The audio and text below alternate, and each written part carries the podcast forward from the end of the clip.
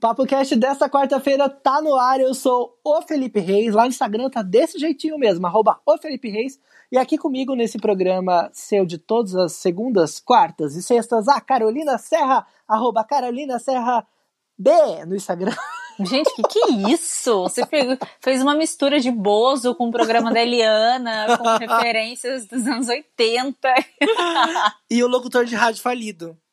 Uma pitada de locutor de rádio falido. Tinha que estar tá com um pouco mais de pigarro, sabe aquela risada de, de, de fumante? Eu acho Eu já tô com a garganta péssima. Oh. Ai, desculpa. Oh, que horror. Eu tô garganta muito ruim, gente, mas eu espero que não seja coronavírus. Não, que isso, para. Não será, não será, não será. Bom, Hoje aqui no Papo Cast a gente vai te contar que o mercado do audiovisual vai ter que dar uma reboladinha, sabe? Por conta da pandemia, muita coisa, muitas ideias, muitas pessoas vão ter que se desacostumar a fazer cinema, a fazer televisão de um jeito e pensar num jeito diferente. É, Carol, e não tá fácil mesmo para quem tá no audiovisual. A gente vai conversar com o Ícaro Malta, que é um super entusiasta do cinema, já fez cursos de cinema e de roteiro, e ele vai conversar com a gente sobre esse assunto. É muito importante saber como será daqui para frente, né? Vamos falar também sobre as perdas que a gente teve essa semana o compositor Aldir Blanc e também o ator da Globo Flávio Migliaccio. E olha, teve polêmica há um tempo atrás sobre doação de sangue por caras gays. E a gente sabe que isso é um absurdo, é uma loucura, ainda mais no meio de uma pandemia, quanto, quando muita gente está precisando de sangue, né? Muitos bancos de sangue estão lá embaixo, mas o STF votou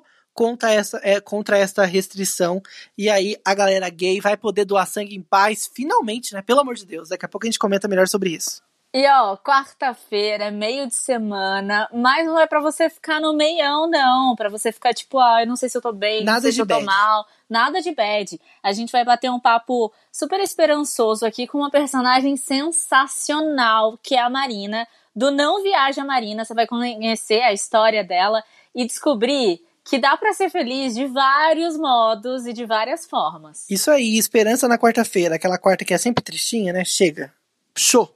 E ó, se você quiser pular exatamente para um assunto que você tá afim de ouvir, é só você ir na nossa descrição, porque lá a gente tem o tempo exato de todas as coisas que a gente vai falar aqui. Se você tiver no computador, dá para clicar no tempo e você vai ser transportado para aquele momento em que você quer ouvir.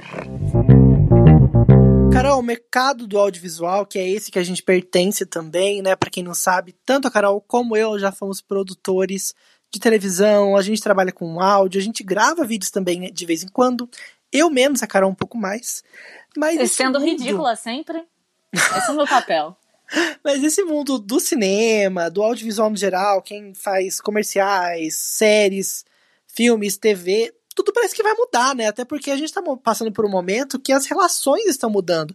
Eu tava vendo uma pessoa falando esses dias sobre os beijos na TV, uhum. sobre os abraços nas novelas, como será daqui para frente, tudo vai mudar, mas também tem relação, uma coisa relacionada ao emprego, né, que vai mudar. Pois é, a Agência Nacional do Cinema, Ancine, anunciou uma série de medidas para enfrentar os impactos da pandemia do coronavírus e toda a operação que eles têm, né, do mercado audiovisual. O objetivo é a redução de possíveis danos sobre a cadeia produtiva do audiovisual. Eles soltaram um comunicado dizendo que depois da expressiva taxa de crescimento que o setor passou, eles estavam super preocupados em preservar cada um dos milhares de empregos diretos e indiretos gerados pela indústria do audiovisual.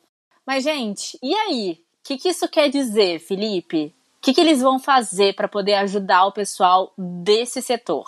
Então, teve alguns incentivos até de empresas privadas, né? A própria Netflix, ela lançou um fundo para ajudar a galera que trabalha como autônomo. A maioria das pessoas que trabalham com filmes e até com documentários, com séries, elas trabalham por projeto. Para quem não sabe, assim, sei lá, vou gravar uma série, eu vou precisar de três serviço. meses de, de gravação. É, aí eu vou lá e contrato o, o diretor, contrato o cinegrafista por três meses. Ele não é CLT, é PJ, faz contrato. Então essa galera não tem mesmo nenhum benefício do governo, não tem nenhum seguro-desemprego. Então é uma galera, na, na grande uhum. maioria, PJista mesmo, né? Que trabalha como um prestador de serviço. Então Isso tá em total baixa, né? Porque tá todo mundo parado. Então muita gente tá sem grana, vai ter que recorrer a esses fundos ou até ao auxílio do governo. Mas depois o reflexo também tende a ser um pouco mais gradual, né? Porque as pessoas vão poder se encontrar em grandes, em grandes sets com várias pessoas. Às vezes um filme, sei lá, precisa de 500 pessoas para gravar no mesmo local. Então como vai ser isso? Vai mudar muito.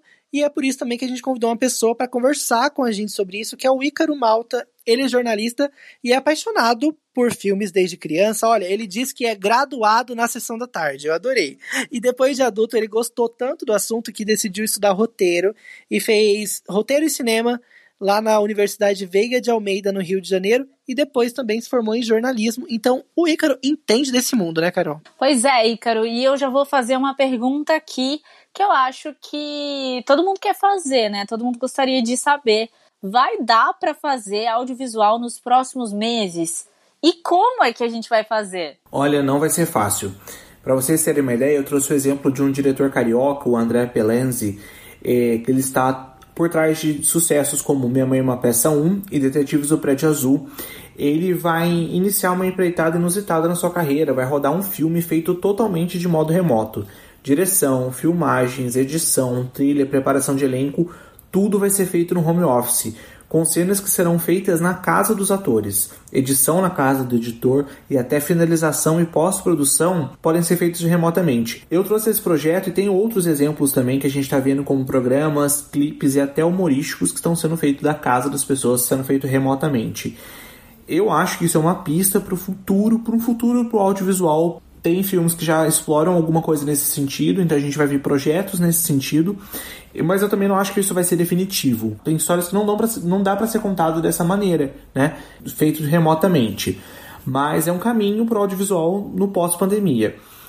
O cinema tem essa capacidade de se reinventar, então só que algumas histórias vão ser mais difíceis de ser contadas desse jeito. Ó, oh, Ícaro, não tá fácil, né? As premiações também, elas estão se adequando, né, a esse novo cenário. Mas a pergunta que não quer calar: vai ter tapete vermelho em 2021?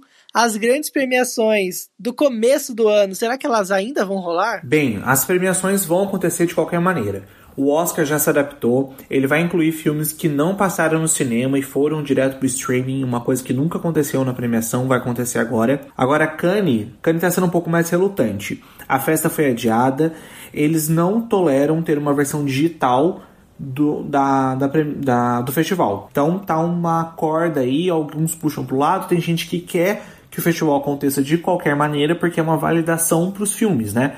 Só que tem, os organizadores não querem abrir mão e eles lutam. É, é, essa luta já não é nova, né? Contra o digital, contra o streaming, né? Mas ela ganhou novos ares por causa da pandemia.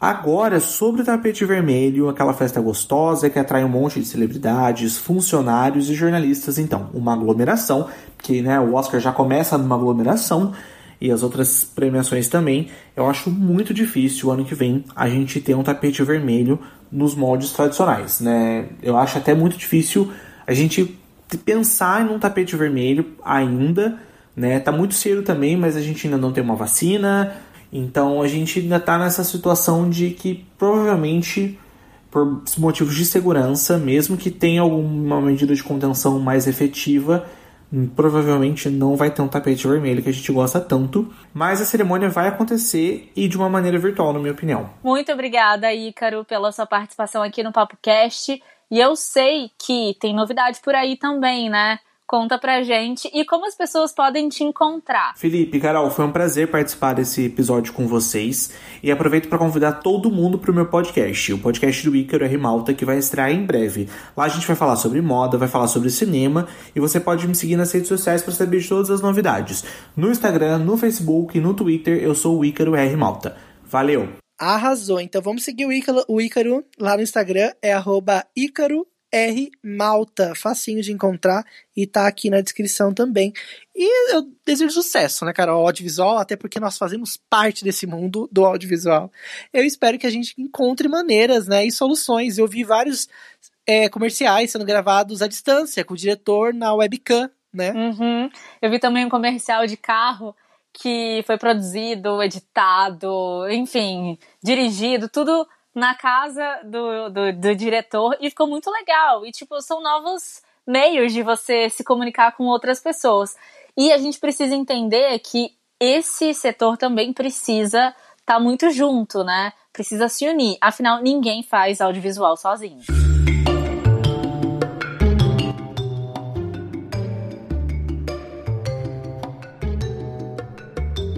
Ainda falando sobre arte, o Brasil perdeu dois grandes artistas nesses últimos dias. Um foi o Aldir Blanc, que é compositor, escritor. Ele morreu por conta do coronavírus, né, Carol? Aqui no Rio de Janeiro. Pois é, ele tinha 73 anos, ele estava internado há quase um mês. Num primeiro momento achavam que ele tinha infecção urinária, mas depois descobriram que ele estava com Covid-19. Pelo que eu fiquei sabendo assim meio por cima, apesar dele ter muitos sucessos, na, na, nas novelas, em séries, enfim, no cenário né, da MPB, muitas composições, ele não tinha plano de saúde e ele precisou da ajuda dos amigos para poder conseguir um leito no hospital público. Gente, triste demais. Isso é muito triste, né? E ele encontrou assim um grande um grande parceiro na, na sua vida, que foi o João Bosco. Eles fizeram muitas composições juntos. E a Elis Regina foi quem deu a voz, assim, a essa parceria. Mais, a, a artista que mais deu voz. Ela gravou 20 músicas dessa parceria do João Bosco com, com ele. Tem mais de 500 letras que, que ele fez. Sem contar que ele era escritor, cronista, poeta. Só que ele escolheu a música, né, para ser a sua musa inspiradora. E ele também ele acho que ele não chegou a se formar, mas ele é, passou em medicina, fez medicina e estava trabalhando, trabalhou durante um tempo, estudou durante um tempo psiquiatria. A mãe dele, olha que história interessante, assim, tipo, para quem gosta de, de histórias e de pesquisar a vida dos artistas, a mãe dele tinha depressão pós-parto e parece que ela nunca se recuperou. O pai também era ausente, ele foi criado pelos avós e tal. Então ele tinha interesse em saber sobre histórias, sobre contos, sobre a vida cotidiana. Teve até uma entrevista que a Fafá de Belém deu falando, né, sobre, sobre a arte dele, em que ela falou que ele era muito simples, né? Ele comparava o uísque com guaraná, ele falava sobre a saudade da, da democracia, ele também falava sobre os abraços das pessoas que tiveram que partir. Então, aquela coisa que todo mundo entende, sabe? O sentimento que tá ali com todo mundo. Sem contar que, como eu falei aqui no começo, né, ele, ele já escreveu trilhas aí de novelas, músicas que foram sucessos em várias novelas. Escreveu também para o sítio do Pica-Pau Amarelo, pra Tieta, Suave Veneno, Chocolate com Pimenta, O Astro, enfim. O cara realmente era um compositor ícone da música popular brasileira. E, Felipe, você que gosta de política, você viu que saiu aí um, um, um, uma reportagem falando que a Regina Duarte não se manifestou com nem com a morte do Flávio e nem com a morte dele, e muito menos o Bolsonaro? Então, na verdade, a gente já tá passando por um momento super difícil, né? Inclusive, antes de comentar isso, eu queria falar que ele foi internado num hospital, como a Carol disse, e não tinha, gente, UTI para ele. Tiveram que fazer uma campanha para ele conseguir um leito de TI. Só depois de cinco dias ele conseguiu ser transferido. Então já é um sinal grave do que a gente está passando. E mesmo assim, por conta desse sinal grave, né, da quarentena, tudo fechado, não tem como fazer velório, né? Os grandes artistas tinham velórios, né, em lugares públicos, poderiam receber homenagens, né, ali naquele momento de despedida.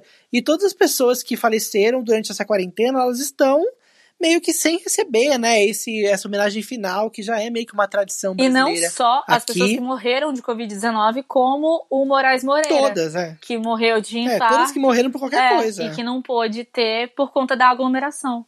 E aí, o que se espera, principalmente do, do Ministério da Cultura, é um, um, um uma honra, né, ali naquele momento, um, uma espécie de comunicado, né, uma coisa oficial, mesmo por pessoas que são ícones, né, do, da cultura brasileira. Mas não rola isso. Mas a gente sabe que a Regina, gente, daqui a pouco vai voltar a ser tema aqui desse podcast, uhum. porque dizem que ela tá na corda bamba. Ela tá realmente ali entre o, bê, o bêbado e o equilibrista. um brilho de aluguel. E no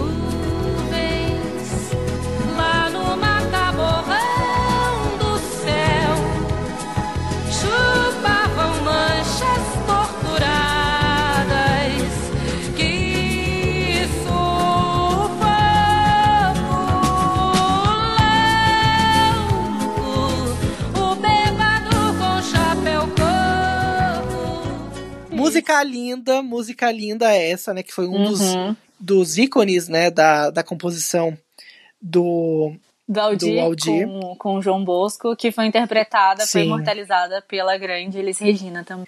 E ainda falando sobre grandes artistas, teve uma outra, outra morte que deixou todo mundo muito assustado, que foi a do ator da Globo, né, que trabalhou por muitos anos também na Globo, o Flávio Migliaccio, que ele foi encontrado morto na manhã de segunda-feira. Infelizmente foi suicídio, né? E teve uma repercussão, eu acho que até silenciosa demais, viu, Carol? Principalmente é, na mídia aberta, na TV aberta.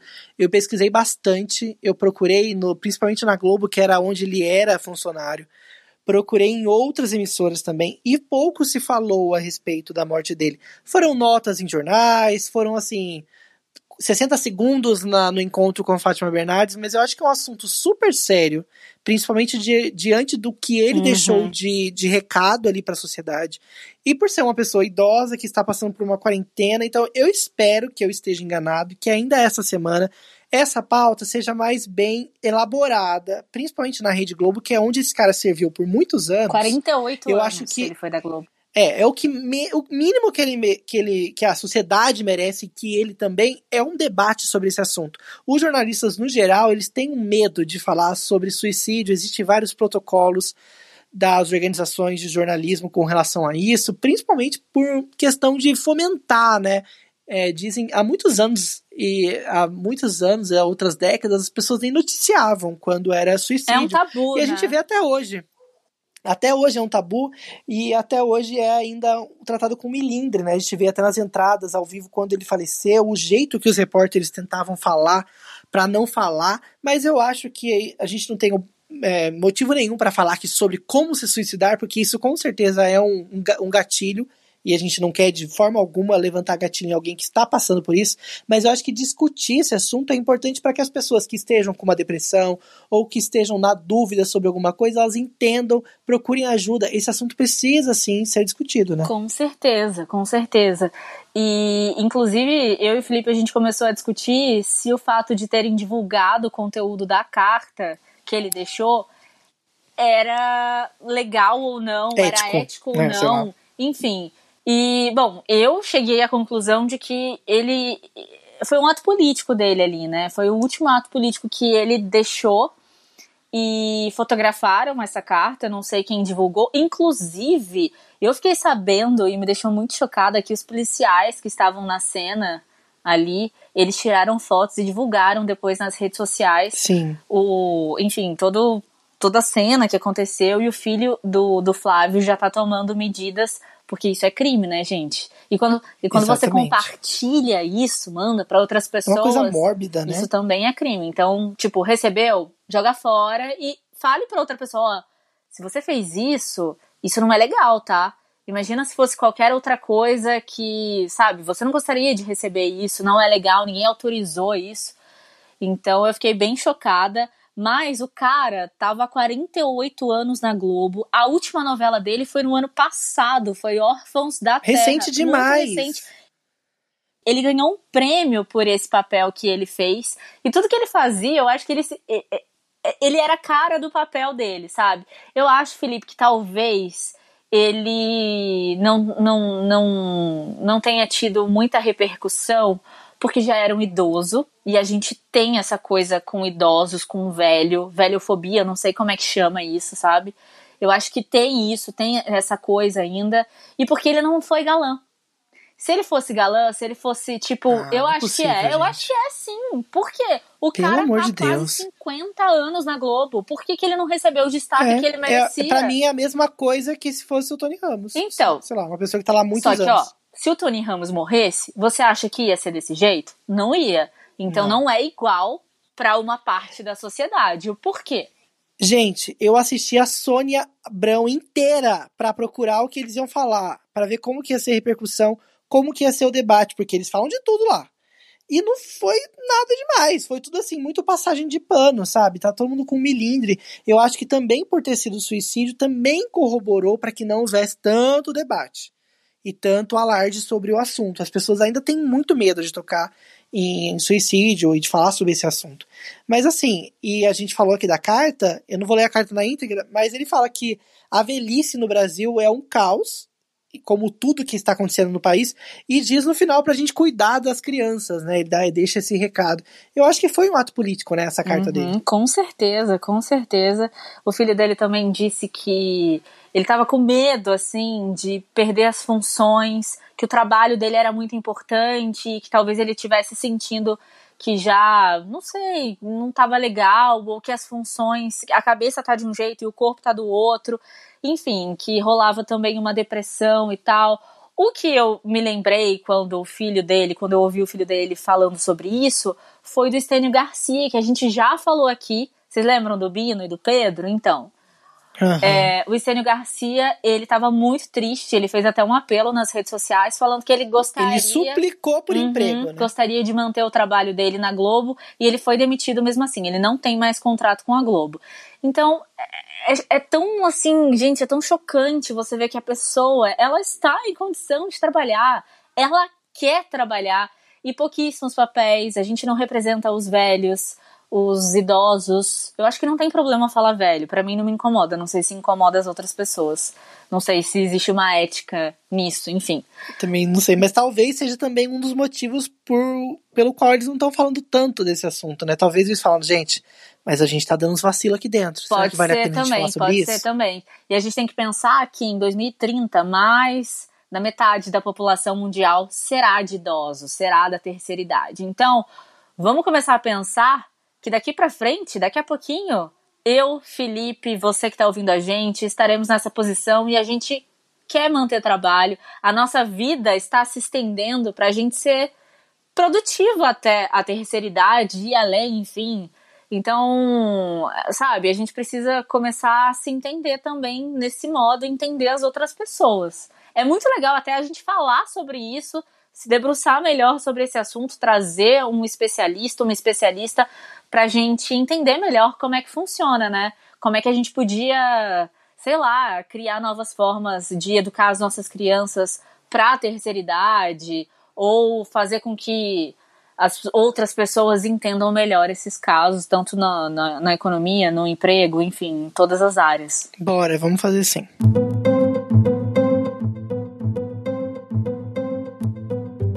Maioria do STF vota contra a restrição à doação de sangue por gays. Atualmente. Chocante, né? Pois é, gente. Atualmente, bancos de sangue não aceitam doação de homens que tenham feito sexo com outros homens nos 12 meses anteriores à coleta. Gente, senta e chora, né? Porque assim, como assim, gente? Que absurdo! A gente tá em 2020. Então, existia um protocolo, né, em doações de sangue estabelecido por lei, que era seguido pela maioria dos bancos de sangue. E existem várias coisas que estão nesse protocolo, algumas até que também são meio duvidosas. Por exemplo, esse protocolo diz que se você fez sexo e pagou por sexo, ou se você deu drogas a alguém em troca de sexo, você não pode doar por três meses.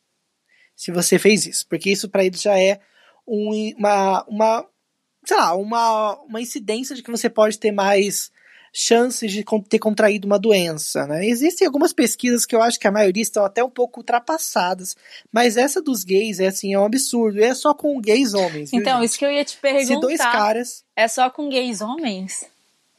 É. Se você se um cara transou com outro cara nos últimos 12 meses, ele não poderia doar sangue até essa semana. Isso aconteceu na, no, no dia 1 agora de maio.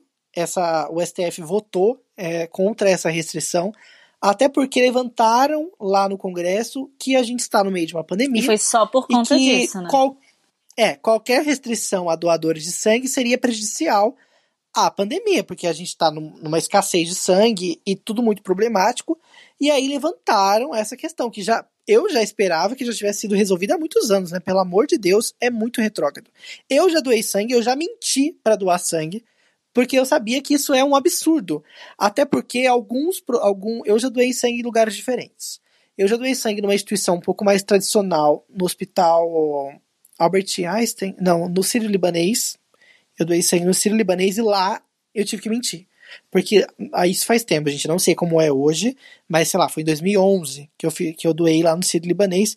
E entre as perguntas que me fizeram foi: você já fez sexo com outro cara nos últimos 12 meses? Você transou com outro homem nos últimos 12 meses? É uma coisa bem assim Nossa. direta. E aí eu peguei e menti, porque eu sabia que isso era ridículo. Eu falei, gente, não é possível que eu vou ser impossibilitado, porque o meu amigo que estava na minha frente, ele foi rejeitado porque ele disse a verdade. E aí eu sabia que se eu falasse, eles iam rejeitar meu sangue. Eu falei, não. Falei, não, menti. E segui o baile, porque, gente, além do que, a maioria, todos os 90, 200, sei lá, todos os sangues que são doados, eles são testados. Então não faz sentido eles colocarem barreiras gigantescas para que as pessoas não doem se todos os sangues são testados. Existia um mito de que, ah, se fosse uma correria e precisa uma pessoa precisa de uma transfusão de sangue, não vai dar tempo de testar. Mas isso não existe mais. Atualmente, todos os sangues, assim que eles são doados, eles já são testados. Então não faz sentido algum, né? Triste, sério, é um absurdo. Pelo menos a gente conseguiu que essa votação acontecesse. Ela começou lá em 2017, só que ela foi suspensa porque pediram para analisar melhor o caso. Foi o ministro Gilmar Mendes, ele pediu para analisar esse caso. Não sei o que ele queria analisar. E Desculpa, mas não tem análise. E agora ele declarou que há discriminação nas normas da Anvisa e comparou a diferença de tratamento entre homens gays e homens heterossexuais. Ele disse o seguinte: os primeiros são inaptos à adoção de sangue, ainda que adotem medidas de precaução como o uso de preservativos, enquanto os últimos têm uma presunção de habilitação, ainda que adotem comportamentos de risco, como fazer sexo anal sem proteção. Bom, gente, vamos lembrar que qualquer pessoa que fizer sexo de qualquer modo, sem proteção, tá em risco. Tá, risco, tá arriscado. Entendeu? Então, tipo. Ai, meu Deus! Qualquer ser humano, gente. Depende se você tem um, um pênis, uma vagina, se você não tem os dois, se você não tem nenhum. Não importa, se você fez sexo sem proteção, você é grupo Exatamente. de risco. Ainda mais e aí eles perguntavam, você tem um parceiro fixo? São várias. Gente, ó, doar sangue no Brasil é constrangedor. Isso é muito. Isso é muito ultrapassado. Isso é muito ridículo, sabe? Tipo. Enfim, vamos ver, né, como é que vai ser daqui Doar sangue no Brasil é constrangedor. E é muito triste, porque a gente só vê notícias que os bancos de sangue estão vazios. Que estão precisando de sangue. E aí, o nosso sistema é muito falho. Sério, é triste de ver. Eu acho que a gente está assim, uns 20 anos atrasados com relação a esse assunto. Antigamente justificaram essa, essa medida da Anvisa por conta da alta de epidemia do HIV entre homossexuais na década de 80 e 90. Gente, quantos anos faz isso? 30 anos. Sério, pelo amor de Deus, é triste de saber, e mesmo assim, né, tem que testar. Tem outras coisas também, tem alguns remédios que as pessoas tomam que elas não podem doar. Mas de qualquer forma, se você está apto dentro de tantas restrições. Faça a doação de sangue, que é muito importante. Inclusive, eu recebi uma, um e-mail hoje da Uber. Eles estão fazendo uma ação aqui em São Paulo. Não sei se em outras cidades também está rolando isso, mas procure saber. Eles estão pagando a sua viagem de ida e volta de Uber para doar sangue. Então você não vai gastar nem para ir até o Hemocentro. É muito importante doar, porque assim, a gente está num momento de escassez tremenda quase todos os, os bancos de sangue estão praticamente vazios, porque as pessoas não estão saindo de casa. E aí os acidentes continuam acontecendo, né? As pessoas continuam passando mal, tendo alguma coisa em casa, uma hemorragia, e ela precisa de sangue. Inclusive, alguns tratamentos contra a Covid estão precisando de é Plasma. É plaqueta, uma coisa assim. Plasma, é. Então, a minha avó, que você falou, ah, nossa, de acidente e tal, não sei o quê. A minha avó, Nunca na vida dela que ela achou que ela fosse precisar de transfusão de sangue. Há mais ou menos uns quatro, seis meses atrás. Não sei, não sou muito boa com o tempo. Ela precisou fazer uma transfusão de sangue do nada, assim. Ela passou mal, precisou, tinha.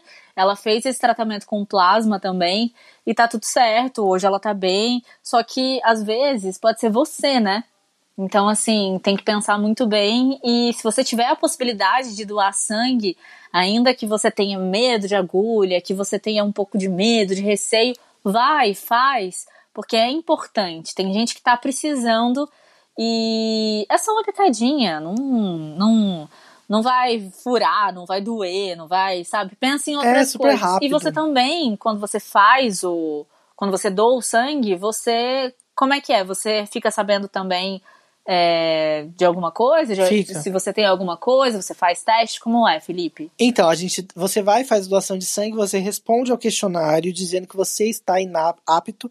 Inclusive, esse questionário é bem é bem duro, porque no final eles falam, eles falam assim: eles deixam o papel na sua mão e a, mulher, a médica sai da sala. Ela fala assim: você pode assinar aqui e dobrar o papel se você acha que é melhor não doar. Nossa! É desse jeito.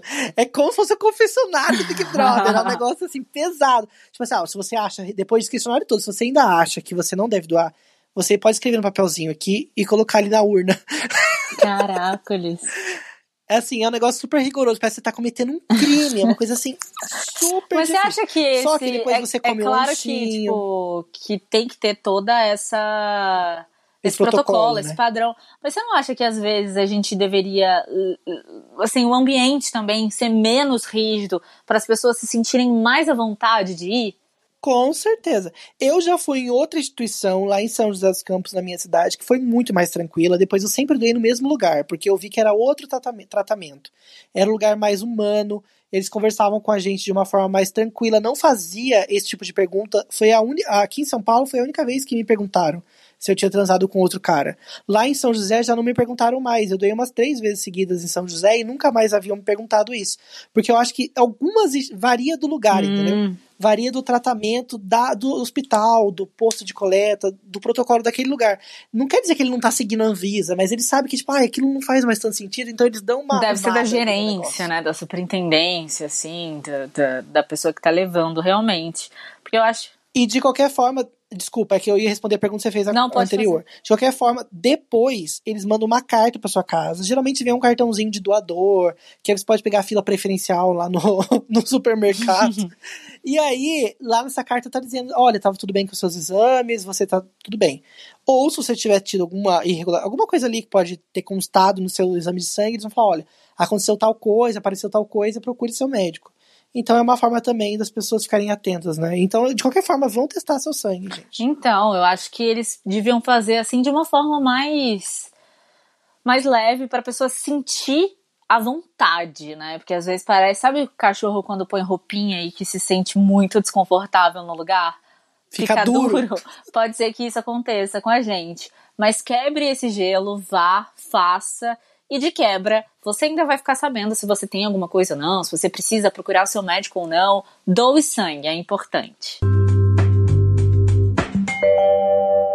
Carol, quarta-feira é aquele dia que as pessoas falam, ai que bad, né? Meio de semana, quarentena.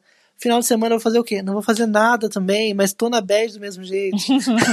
e aí, você fala assim, gente, mas ai que saco, eu não sei se- como que vai ser, dá aquela ansiedade. Eu me sinto ansioso várias vezes, principalmente porque eu gosto de planejar. Ai, tal coisa vou fazer tal mês. Ai, vou viajar pra tal lugar, vou fazer tal coisa, vou fazer tal curso. E aí a gente se sente totalmente banido. E parece que nada mais dá pra planejar, porque a gente não sabe como vai ser os próximos meses. E aí parece que a esperança dá uma baixada, né? Claro! Claro, a gente não consegue ver, tipo, a luz no fio do. Fim, fum, é ótimo, né? No fim do túnel. Você, tipo, tá caminhando, caminhando, não vê nada. Que horas que eu vou poder sair daqui? Que horas que eu vou poder, sei lá, e comer um sushi maravilhoso num lugar legal? Você não sabe, né? Mas não é hora de pensar desse jeito. Não é hora. Ó, a gente vai te contar uma história aqui muito legal de uma pessoa que eu conheci quando eu era produtora na, numa TV. E, Felipe, o que eu mais gostava quando eu era produtora era de conhecer histórias. E eu ainda gosto muito de conhecer histórias. E a Marina foi uma das personagens que eu mais gostei de contar essa história. Foi muito legal. Ela, só para vocês terem noção, ela tem uma cardiopatia congênita. Ela nasceu sem a artéria que liga o coração ao pulmão. Mas ela não deixou de fazer nada por conta disso. E uma das paixões que ela tem é viajar. Por isso, ela tem um Instagram e um canal no YouTube chamado Não Viaja Marina. E você vai entender daqui a pouquinho por que, que é Não Viaja Marina. Marina, seja muito bem-vinda. Eu quero já te agradecer por dar essa entrevista Oi, pra Marina. gente. E é ó, uma, uma dose incrível aqui pra gente, pra gente ficar super animado e ter boas esperanças aí, né? Oi, Carol. Oi, Felipe. Muito bom estar aqui com vocês. Obrigada pelo convite. Marina, então, como é que surgiu o seu canal? Conta para todo mundo. E essa vontade que você tem de viajar, de conhecer novas culturas, novos países. Bom, a vontade de viajar sempre existiu. Desde que eu era pequena, eu viajava bastante com meus pais e meus avós, aqui mesmo pelo interior de São Paulo e outros estados. E o canal surgiu devido a vários fatores. Primeiro, por sempre gostar de viajar. Segundo, porque em 2006 eu fui diagnosticada com hipertensão pulmonar e na época o meu médico disse para mim que eu não poderia viajar mais, principalmente de avião, que eu não poderia pegar avião, ainda mais para longas distâncias, devido ao risco de descompressão da cabine. E na hora que o médico falou, eu acabei acatando e passei muitos anos sem viajar até que eu conheci o Rodrigo e a gente começou a namorar. E a família dele era de Goiânia. E com o tempo eu acabei indo para lá. A gente resolveu arriscar e fazer essa viagem, já que era uma viagem curta, São Paulo-Goiânia.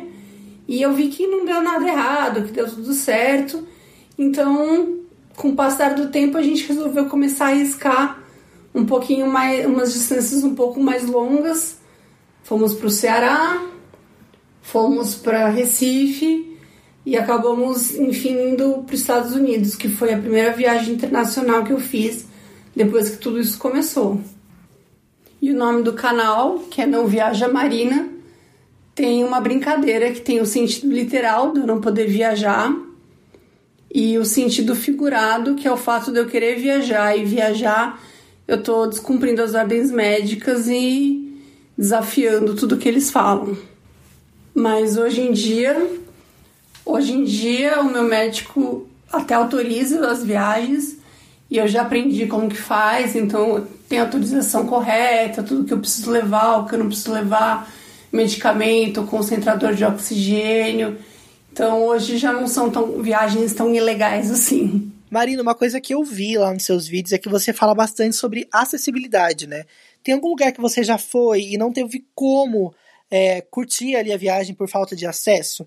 E já aproveita e dá uma dica aí pra gente de um destino super acessível. Bom, é muito difícil classificar um país como acessível ou não acessível.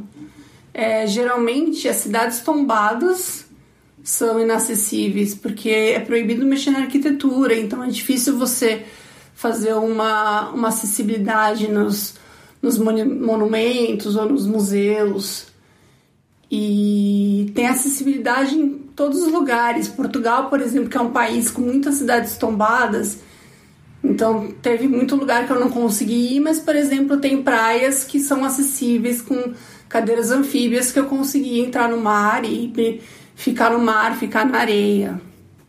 Então a minha dica é mais procurar por passeios acessíveis e não por países acessíveis. A Islândia, por exemplo, que é um país de primeiro mundo, tem muitos lugares que não são acessíveis e eu só consegui chegar porque eu tava com uma cadeira de rodas toda adaptada para andar na areia, andar na pedra, andar no asfalto.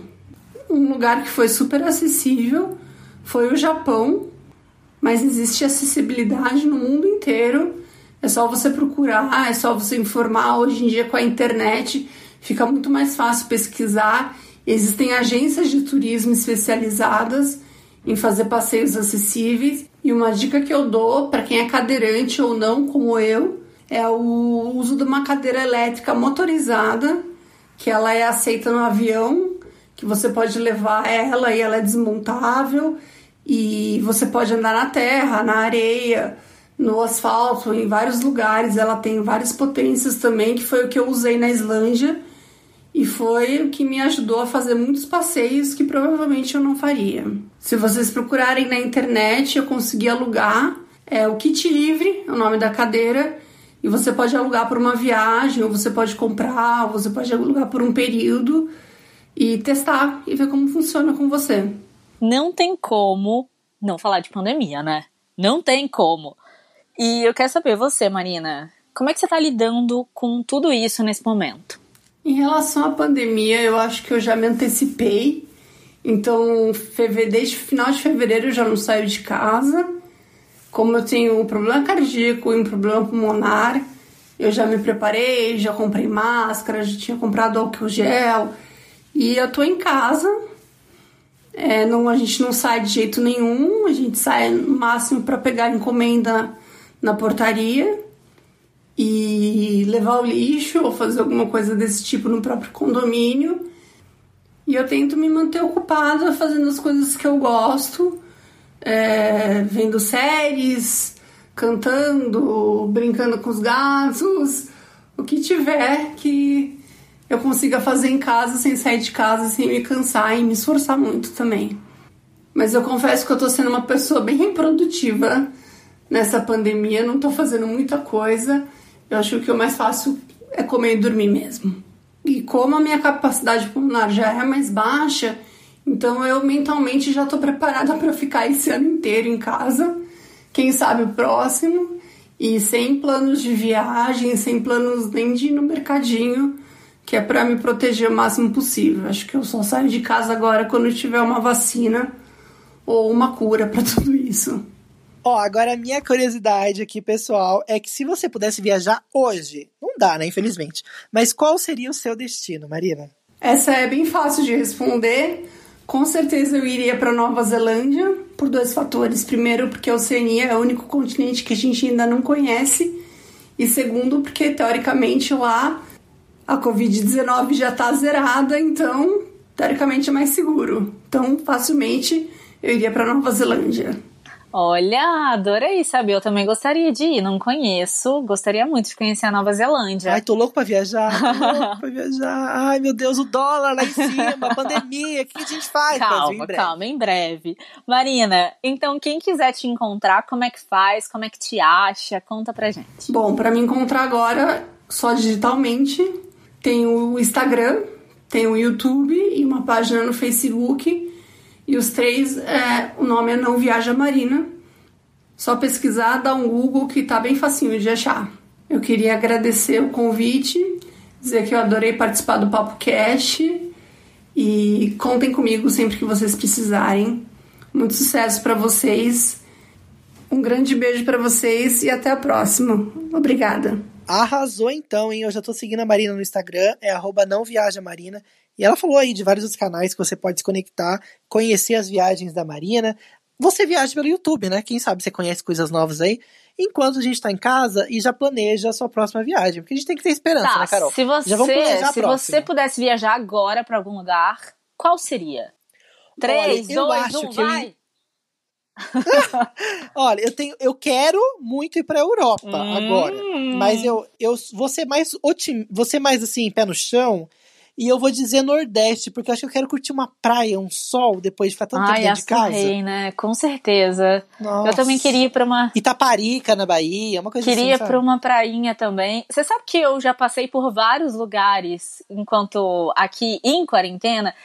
No começo eu pensava assim, nossa, não acredito, o mundo vai acabar e eu não acredito que eu não morei na praia. Quer dizer, eu já morei na praia, mas assim, o meu morar na praia é tipo, o peixinho tá lá, você tá aqui, o seu quintal é areia, que não foi o caso, né? E, e daí no, no, no, meio, como eu já tava, tipo, conformada com, com esse momento de pandemia, eu já falei assim, ah, eu acho que eu quero morar em Amsterdã. Tudo bem o frio, tudo bem, eu já passei pelo Covid-19, o que, que será o frio? E agora eu tô nessa, tipo, ah, eu vou passar seis meses fora, assim, seis meses na Bahia. Então, tipo, eu fico oscilando, meu humor vai oscilando de acordo com o meu sentimento, sei lá, o que, que eu tô, o que, que eu tô fazendo. Mas é fato, assim, curtir um, uma prainha, ainda mais a gente que vai entrar daqui a pouco no outono e inverno, eu acho que é o que a gente vai querer quando essa pandemia acabar. Eu vou dar uma dica aqui para você que não tá na Pindaíba durante essa pandemia. Se você já quer planejar a viagem do próximo ano, aproveite, fique de olho. A minha irmã, por exemplo, Carol, ela comprou uma viagem para o Nordeste, com tudo incluso, com passagem aérea, com é, hospedagem por sete dias, com três refeições na hospedagem por 800 reais. Quantos dias? Ela pagou sete dias com ida e volta de aérea, com três refeições por dia e mais quatro passeios ainda. Caramba, eu acabei reais. de ver que é, passagem mais hotel para Portugal tava 2039. Tá bem barato Então, também. agora é um momento de oportunidade para quem tem dinheiro, né? Infelizmente, na crise, muita oportunidade aparece com relação a ganhos, né? Infelizmente, mas essa é a verdade. Mas se você pode, se você sempre viaja, aproveita, já economiza agora, paga um pouco menos e já planeja aí sua próxima viagem, já vai te deixar um pouco mais empolgado nessa quarentena. Mas se a gente não puder ir pra Bahia, Felipe, Paraty tá ali, a gente vai, tá? Santos, Vamos. Caraguá, não sei. A gente divide vai. o carro, a gasolina, racha a Eu gasolina. não e quero dirigir. Eu dirijo, eu dirijo, eu dirijo. Então, bora então nessa. A gente não vai pra Bahia agora, nem pra Paraty, mas a gente vai dormir, vai ver uma série, vai lavar uma roupa, lavar um quintal, se você tiver quintal sua Lavar um casa. banheiro. Não sei o que, que você faz. Eu tô curioso pra saber o que você faz ouvindo o nosso Papo Cast. Inclusive, Carol, ontem a gente teve uma enxurrada de xixi no nossa, nosso direct. Agradeço a todos vocês que estão ouvindo a gente. Foram lá no Ah, direct do Instagram, fofo. arroba o PapoCast, mandaram xixi pra gente lá, que só quem entendeu, entenderá. Entendedores Se você não entendeu, volta no- entenderão. Só isso que eu falo. Volta no episódio anterior e ouve inteiro pra você entender o xixi, tá?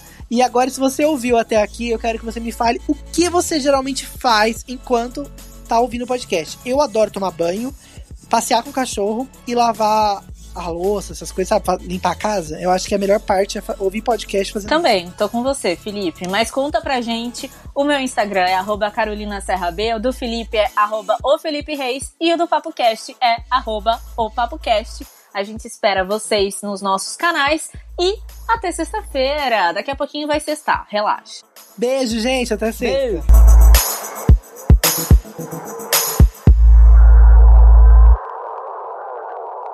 Jesus! Jesus do céu!